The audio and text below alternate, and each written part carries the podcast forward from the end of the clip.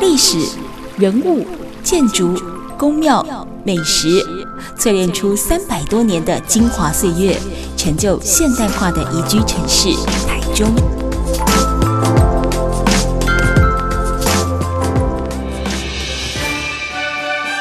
走进台中故事馆，处处有惊喜，句句有故事。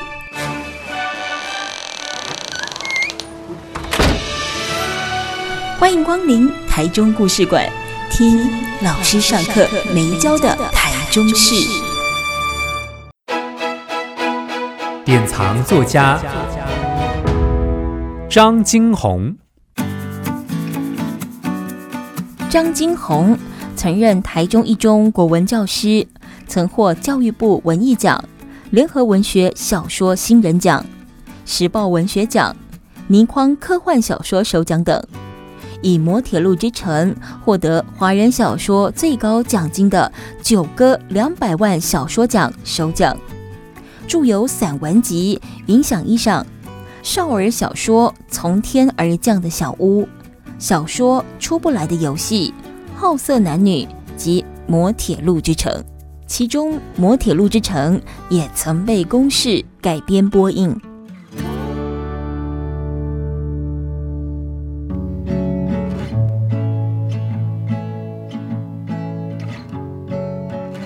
Super 九九点一大千电台台中故事馆，我是念慈。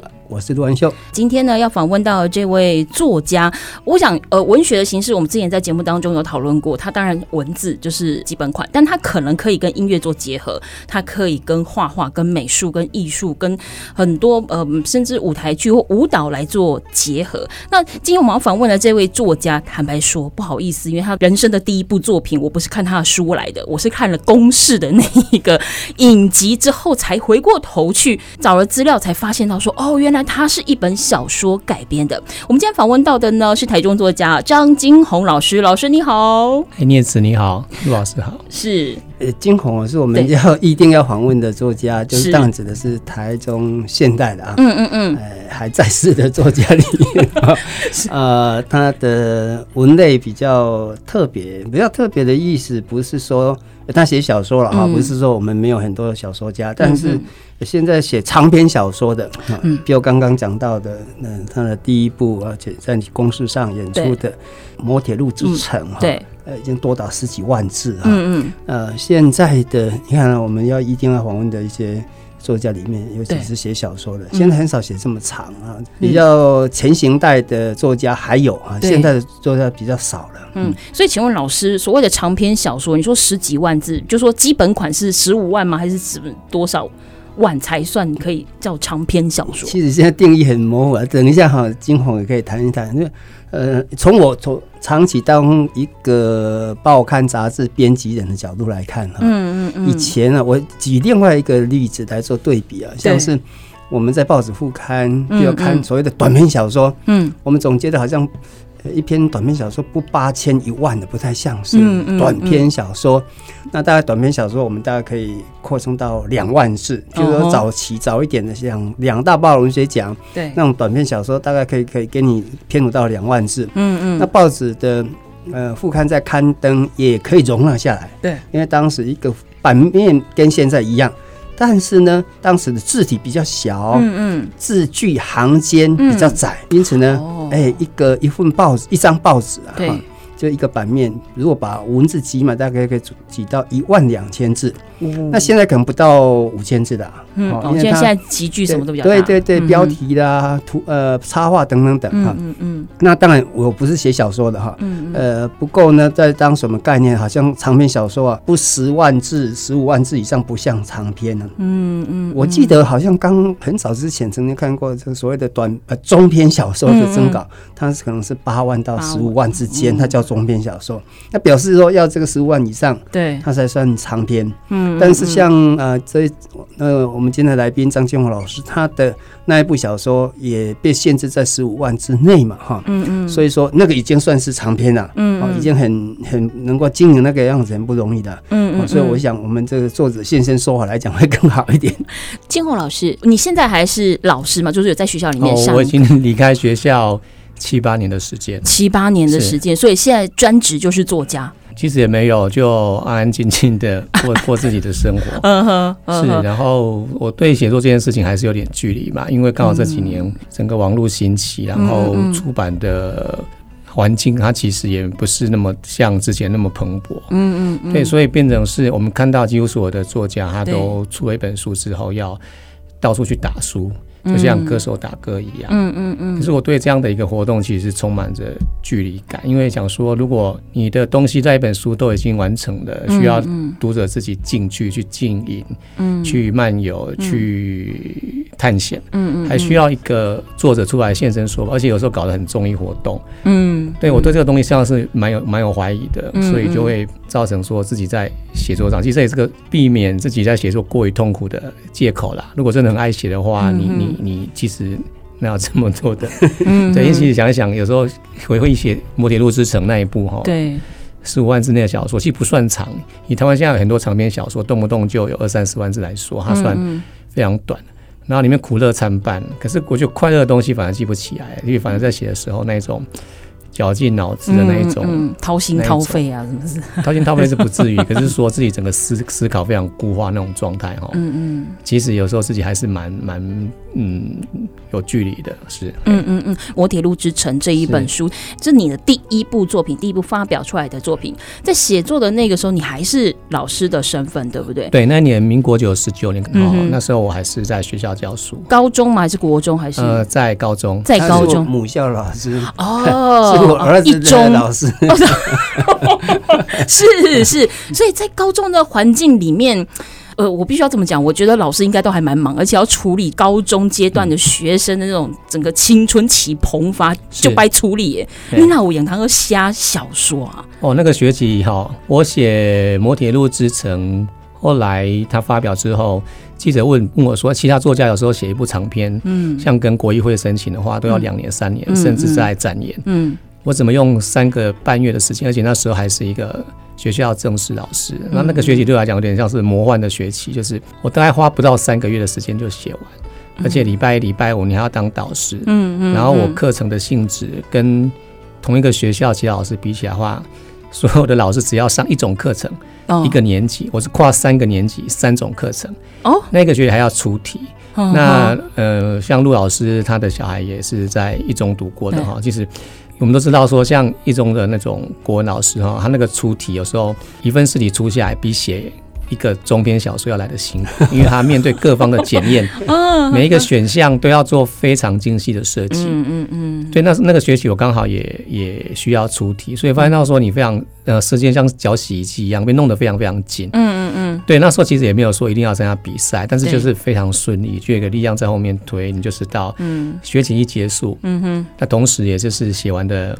那个礼拜就有个声音跟我说：“你要好好的休息，不然你会死掉。”所以我就乖乖的去办留职停薪。它就是一个排遣压力嘛。那个时候写作对你来讲，其实那时候就是非常单纯一个心态，就是很想把个东西给完成。哦吼，对。然后里面那种自己在写的时候，一边对应外面的这个城市的状态，然后一边回到自己的文字里面。嗯嗯，我觉得那里面有一种嗯非常耐人寻味的一种互相映照的过程。呼应一下刚刚金红说的那个出题啊，对。哎、欸，我我真的以前完全不知道啊，那也是几年前，六六年前吧。我儿子第考呃国中计测，嗯，嗯，国中基测刚好那他考了那一年，嗯、国文考题用了我一首诗考了一个题，嗯嗯，就两题，嗯，那当然呃我儿子都不读我的作品啊，所以。所以考完了，问他说你会不会？他不会。嗯嗯。我当然很生气的，就唠叨啊，就我就念他嘛哈，念到我太太这边听听了，大概也听得很很不爽。他就到了呃傍晚，他就下楼去 seven 买了一份晚报，因为那当天当天那个晚报就有了事情的解答，哎对。他就拿回来用修正液把把答案涂答案涂掉，嗯，就丢给我说来，你写写看，对对对，你自己的作品，你自己说，我 哇，我做的真的是满身大汗了，嗯，花了五六分钟才把两题做完，而且做完之后还没有把握。你说你只做了你你的自己的，对对对，我自己的诗，我自己写的诗，然后那两题我花了大概五分钟才做完，嗯，做完之后还没有把握。那你有跟你儿子道歉吗？嗯，我那时候就心中就非常敬佩这出题的老师，实在是太。厉害！还有今年，今年的大学指考，对，也是用了我一首诗出题。我看的也是满身大汗，所以我觉得哇，这我们出题老师实在是简直是神人级的，就用心给搞。所以刚刚金红讲说他要负责出题，你不要以为出题就是课文拿出来抄一抄，啊，或者是参考书抄一抄，不不是那么容易，尤其是在一中康老师，对，嗯嗯嗯。因此呢，在这样，我是觉得说，呃，看个人状况了哈。实际上，我个人的经验，我在高雄待过，在台中市文化局都待过。那特别是第一次在高雄当去就从事第一次从事公职，嗯嗯，我那时就是下定决心去接那个位置之后，我内心就有一个打算，说好吧，那我就卖给高雄市政府两年。当时是预定是做两年，我就 我就要走了啊，就是说哎，那完成一个阶段性所谓的完成阶段性的使命。哎，那那两年我当时想，好吧，那我两年我就不要写作，任何东西不要写作，好好把跟人家接这个工作，好好把这个工作做好。那这两年就全部都都一切放空，只放在我那个工作之上。可是没想到我那两年其实写了很多诗，嗯嗯嗯，那。当然有是因为工作上的关系，但是呢，哎，后来写出来自己之后还满意，大家也觉得还可以。嗯嗯。后来呢，到了台中市的时候，我大概应该有过那么一次经验，所以虽然工作比以前更忙，嗯。但是我会把说晚上，我常常讲说晚上十二点之后是我自己的时间。嗯嗯。我说，因此很多人不相信我每天早上七点钟起床，但是我每天大概凌晨三四点才睡觉。嗯。那我就是两三个钟头的时间属于自己的时间，我都一直在一个所谓的让自己进到一个写作的状态。嗯嗯。不管当天有没有写出一句诗或者是一段文字出来，但是让自己在那个状态中转移注意力。我我觉得说在那个状态，我可以让自己平衡了。嗯。就。白天的工作跟你的跟你的心性可能很大的拉扯哈，嗯嗯，那你就靠晚上把它平衡过来。我我当然每个人写作有各种不同的调节方式了哈，嗯啊，但是呃，这个金黄的写作方式也很很特别，而且可能很多人没有办法去理解说。拜托啊，在一个国立高中，而且是明星学校当老师，竟然把他辞掉了，然后专事写作，这种有多大的意志力啊？嗯，然后呢，或者说对于呃写作到怀抱着多大的理想，这其实很多人很好奇的。嗯嗯嗯。这真的是很值得挖掘的一个故事。我们待会下个阶段回来再继续请张金红老师好好的跟我们聊一下，到底哦是什么块的勇气，还是什么块气口，还让他下了这样一个决定，决定呢，呃，辞去这个教职哦，把大部分的时间留给自己。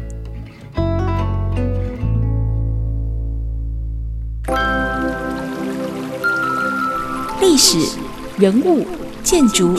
宫庙、美食，淬炼出三百多年的精华岁月，成就现代化的宜居城市台中。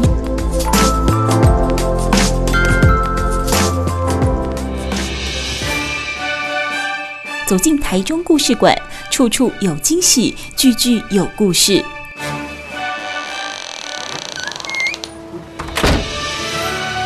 欢迎光临台中故事馆。听老师上课没教的台中市。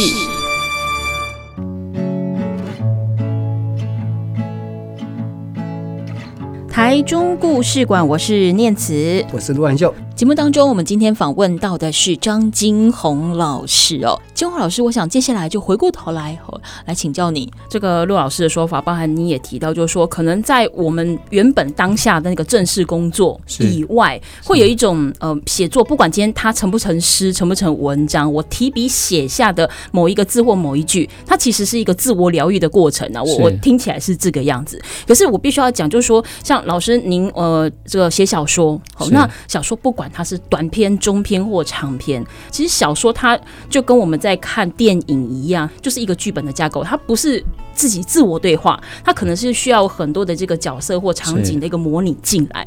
你过去是原本一开始就对小说这个类型有很大量的一个阅读或喜好嘛？不然你怎么去建构出来你未来的这些作品？它应该要长什么样子？或者说，有的人是可能对生活周围的环境是敏感的，是我随便我看到一个什么东西，我就会有很多的不同联想。这个还是要感谢我工作的环境哦，因为我在写小说的那一几年，我刚好在学校必须要呃担任文学鉴赏跟。现代文学的这些课程，嗯嗯，那像这些课程，以现在到一百零八年，他们有个课纲哦。但我离开学校，我对这个东西已经不熟悉，嗯嗯。可是我听我原来的同事他们在跟我讲，其实就觉得说，嗯啊，就是刚好跟现在的一零八课纲跟我十年前在学校里面做的一些东西，其实一样的嘛。只是说因为那时候可能一中它比较弹性，它给了嗯老师这样的一个完整的两堂课，嗯嗯，我不需要按照学学校给的进度，我自己去。在里面看，我想要上散文、上戏剧、上电影、上小说都可以。嗯，那我自己那时候跟学生就讨论很多小说作品。对。可讨论到一个程度的时候，学生就会说：“啊，你批评人家作品都这么的严厉。”嗯，这样我们讲说眼高手低嘛。那一中孩子其实是蛮会挑战老师的。嗯。他们说：“那那你自己会写吗？”哎、欸，对哈，就是说我们说文学评论有时候跟文学创作还是两回事，就好像文学研究跟。你下去下海去玩，对，好像讲起来好像就是一线之隔嘛。可是那一线跨不跨得过去？对。那这一年被学生挑战，下一年被学生挑战，想说我跟你拼了，不行啊！每次都被学生问到同样的问题，说好吧，那也来写吧。那这样十年过去，我先不要讲我自己的成就。我这两年还蛮高兴的是，我有一个学生，他今年也是一中孩子哦，还不到三十岁，他已经在日本拿到那个群像新人赏。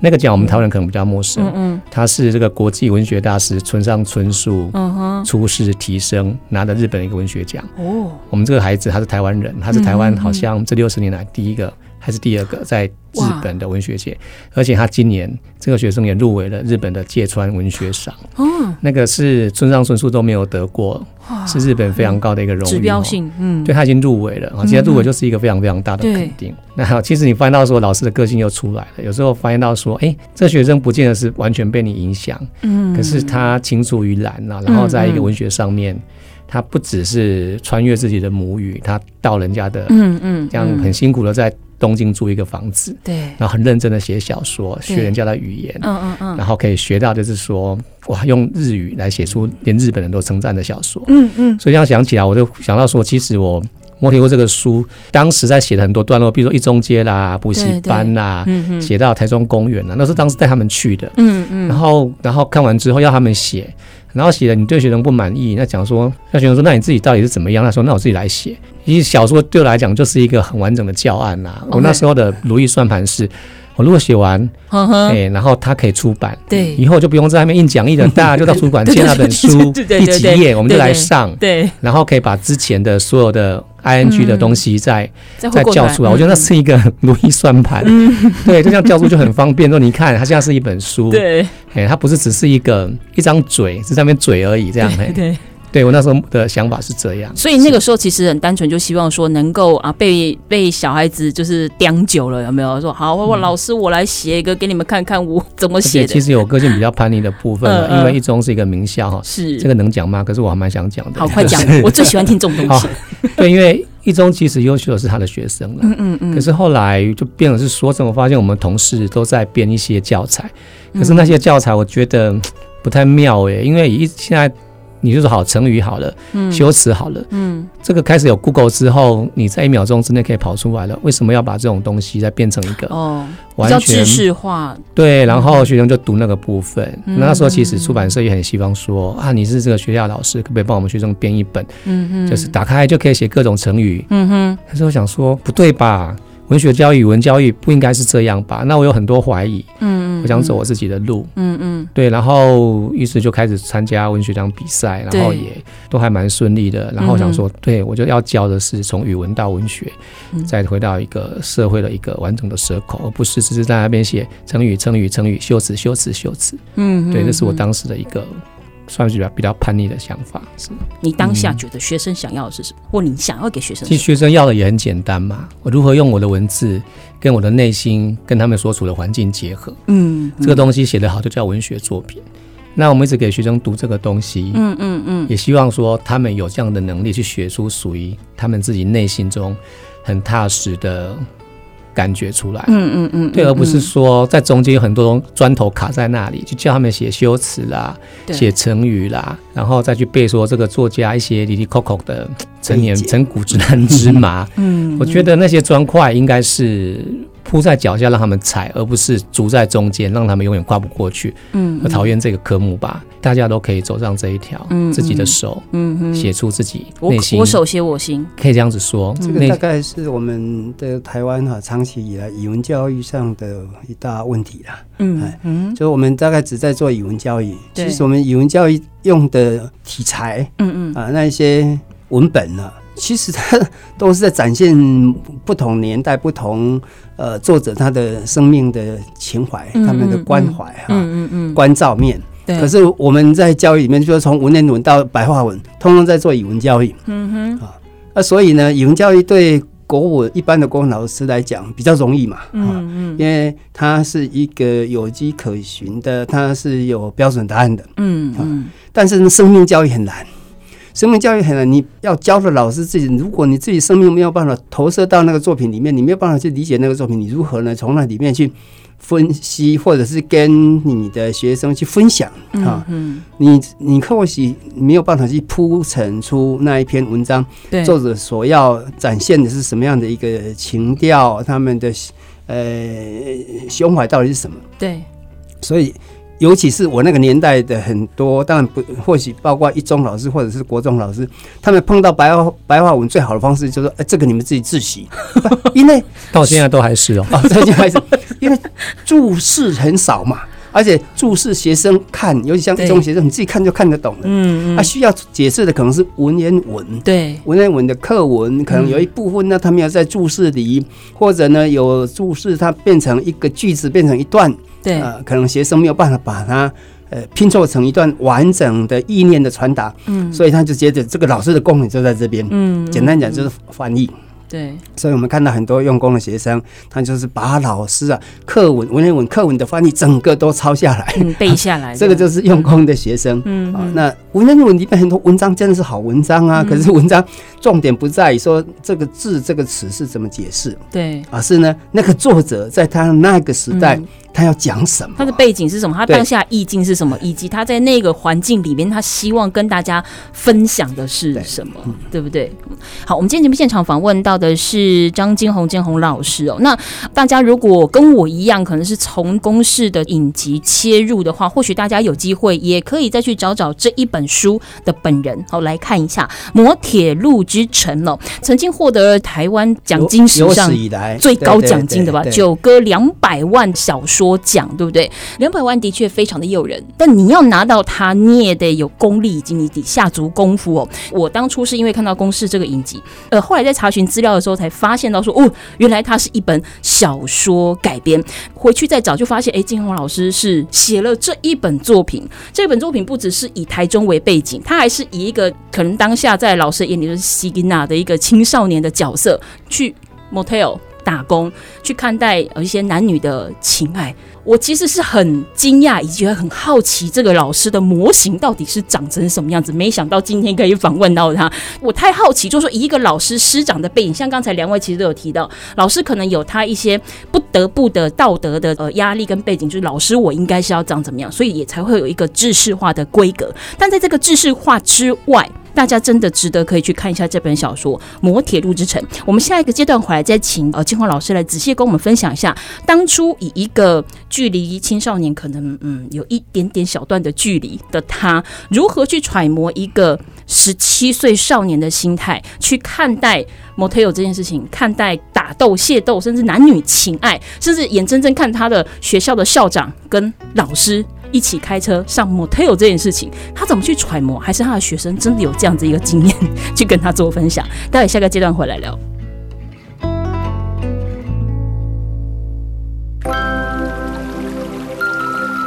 历史、人物、建筑、宫庙、美食，淬炼出三百多年的精华岁月，成就现代化的宜居城市台中。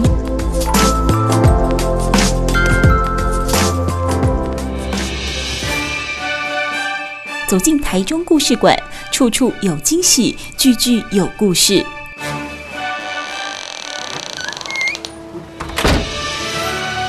欢迎光临台中故事馆，听老师上课没教的台中事。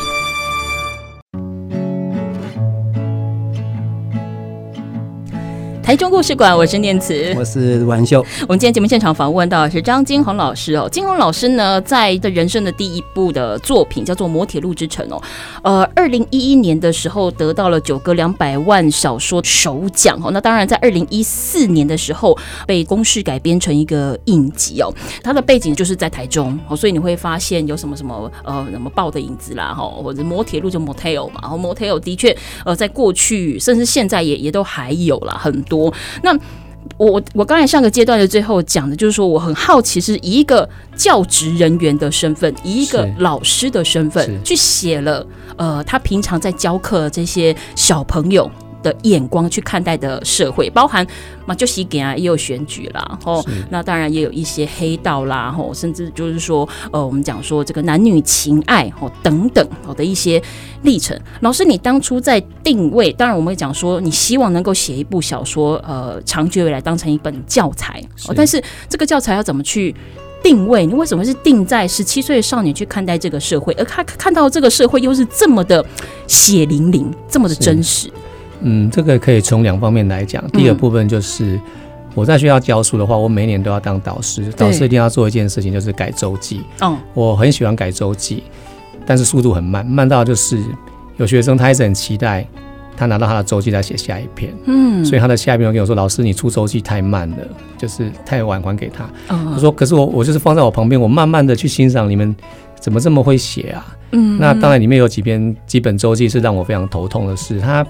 就是十七岁的愤世嫉俗啊，uh. 对学校的周会活动啦、啊，嗯、对老师很正能量的一些讲话，他实际上是抱抱持着所有怀疑，然后整篇用非常哇那个诶负、欸、面的，然后批判的方式骂说你们这些大人啊，不加标点符号的，一直骂骂骂骂。那那当然里面最重要的主角还是他的导师，嗯嗯，可是你还是要得回应啊。嗯、那要像这样的一个小朋友哈，我还曾经。把我跟他之间的一些对话写成了一篇散文，叫《交谈》。嗯、那篇散文写完，后来那一年的台中文学奖，我有送去参加比赛，嗯哼，也还蛮顺利耶，起码都还有佳作。一直代表说还可以啦，嗯、就是说你这边写的很好，就是一个老师跟学生的交情。嗯嗯，事实上那就是一个很现成生活中。俯手可得的材料，嗯嗯，我喜欢写这样的东西，我就说不是为了比赛，对，就是你写完了，哎，放着，然后其实把它整理一下，它就是一个很完整的文章，嗯嗯。可对我来讲，如果他得奖了，有时候。我想要借重一点公家的名气哈，名声的名，器用的器用的器，名气哦。以后要跟学生做辅导的时候，我就有一份很好的教材。这得过奖哎，同学们可不可以看看老师的心声？不要再让我一直老婆心切、苦口婆心，很累的。因为人一直在重复的做那一些劝说，除非你可以玩出创意，不然的话你会非常的疲劳。所以接下来讲到第二部分是说，如何让你的。不停的言说唠叨变成创意，我希望它是一个作品，所以我就开始写摩铁路，嗯、然后设定的就像我刚才提到的，在周记上不停的跟你 argue，不停的跟你唱反调那样的学生，嗯嗯，那个形象对我来讲太鲜明了，每年都会遇到两三个，嗯嗯，那我干脆把它们综合成一个，然后再我要讲是说，嗯，嗯，不只是我原来教书那个学校啦，我想说应该是这些八年级以后的时代哈，他们普遍的的的现象就是他们在读高中之前。被家庭教育基本上都照顾的不错，对，时间到了就去上他们喜欢的课，嗯，就算不喜欢的课也是对未来有帮助的课，对。前者像呃去打球啊，足球课，然后舞蹈课，或者像英文课、数学课这样。可是总是让大人帮你安排好 schedule 去上课，你有没有你自己觉得生命很想做的事情？嗯嗯。于是呢，我就把这样的一个想法在这个角色里面给他更戏剧化。嗯，他对我设定成是一个跟孙悟空一样无父无母，但他怎么长大的？哦，被他伯父带大的，嗯，啊，像孙悟空一样，他无父无母，他人生中一直在做一件事情，到底我的老师在哪里？嗯，所以我想说，如果说他的老师还是在学校里面的话，这个孩子长不大。就像我的学生，就是老师，我该不该去读正大？我该不该去读成大？然后，嗯嗯，这些问题老师只能给你很多资讯，你自己要去做判断嘛。对。对，然后后来我干脆让这个小朋友，嗯、他没有学校可以念，对，他离开围墙之后，最重要的老师就是这个社会，嗯，然后这个社会教他的第一件事情是，他为了养活自己，嗯、他不能像流浪狗去觅食，对，他必须要开始去骑，嗯，也许不符合社会，去制造出一个假的角色，他满十八岁，他需要去打工，嗯，然后在打工里面会遇到以前他根本不屑一言的老师也进来用餐，这时候。你为了要生存，你必须要弯下你的腰，低下你的头，开始学会对这个社会负责，对自己的这份工作认真。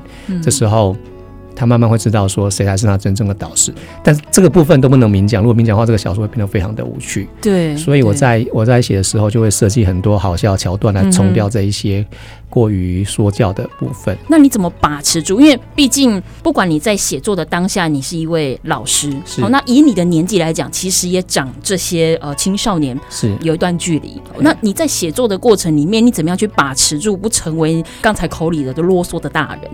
嗯，现在回想起来哈，我发现我还蛮喜欢听学生说话的。Uh. 有时候听到都入神呆掉了，然后再问他说：“嗯、啊，你刚才说这个，可以再说一遍。” 然后学生表情就说：“我们现在是在做辅导嘛。”其实有时候也把辅导你是 把辅导这个概念丢开吧，因为我觉得就是这样纯聊天，像朋友一样，毕竟这太入神了吧。所以后来我在写作的时候，发现到说。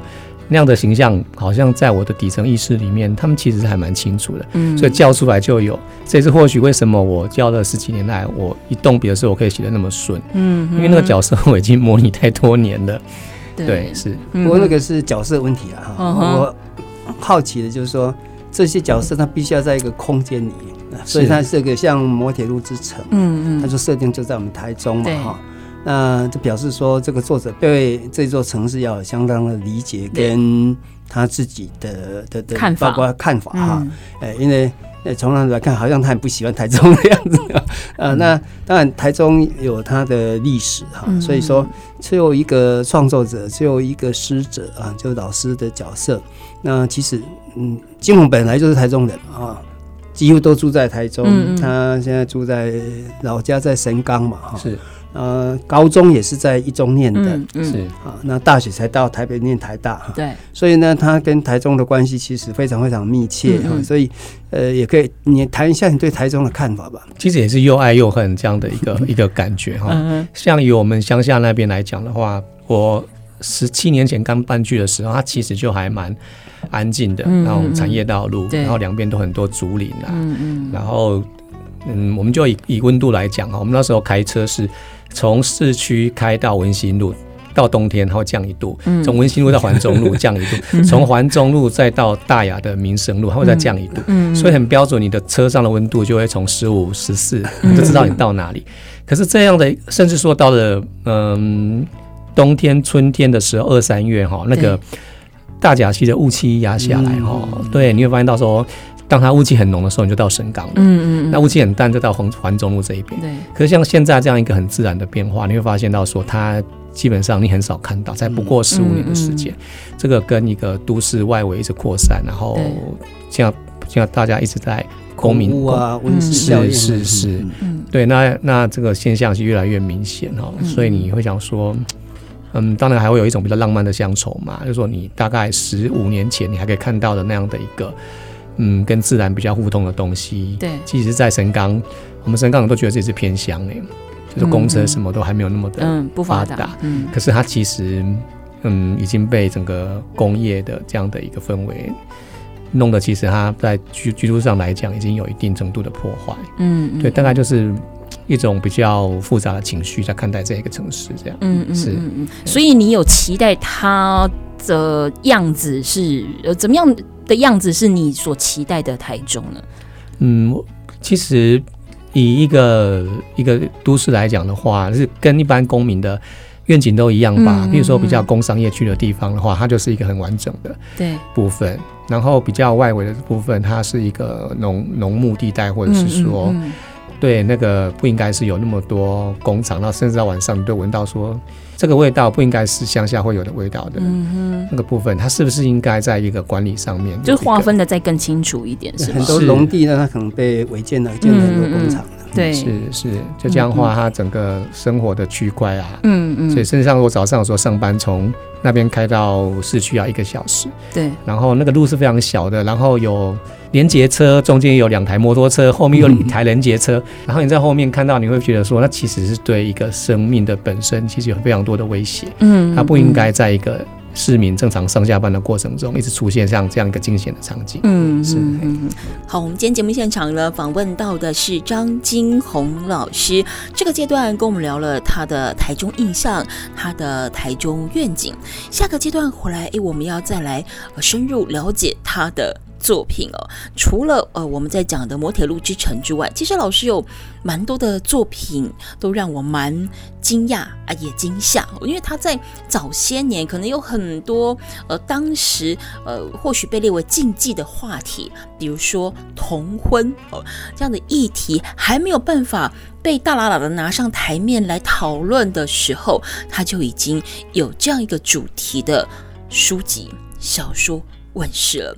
那时候的概念跟想法是什么样？怎么会在那个时候比较相对于嗯，我们讲保守，好，用保守来形容的社会氛围之下，出了这样的一个作品，太前卫了。我们待会回来继续跟张金宏老师聊。本节目由文化部影视及流行音乐产业局补助直播。